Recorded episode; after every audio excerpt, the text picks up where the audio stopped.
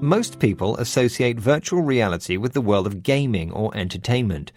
What is all the fuss, you may wonder, about a futuristic contraption you wear on your head that makes you look like a creature from Star Wars? But this emerging technology has been spreading rapidly into many other areas and could fundamentally change your life in the future.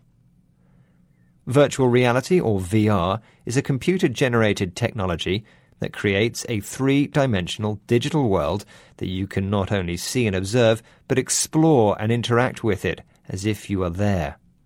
Once you put on the special equipment, a helmet or goggles with a screen inside, or gloves fitted with sensors, you become immersed in the virtual world.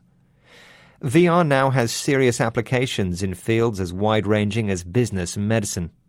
VR has already proved effective as a training tool as it simulates real experiences. One simulation program educates young drivers about the dangers of bad driving.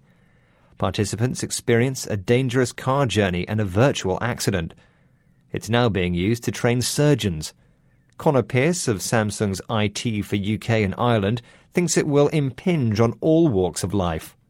We'll socialize via VR. We'll do business via VR.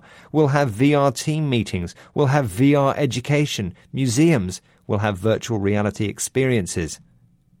Its benefits have been felt in the field of psychology and the treatment of mental health patients. Professor Daniel Freeman at the Warneford Hospital in Oxford uses it to treat vertigo and other anxiety disorders. He explains that by exposing patients to what they fear most in a virtual environment and showing them that nothing bad happens, they can eventually overcome their panic. In the world of work, too, VR may change our lives dramatically.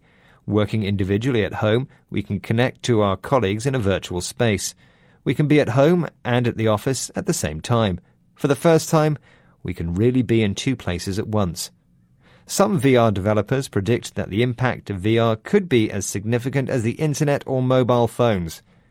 Google alone has sold 2 million cardboard VR headsets in the last two years. Is a new age of reality about to dawn?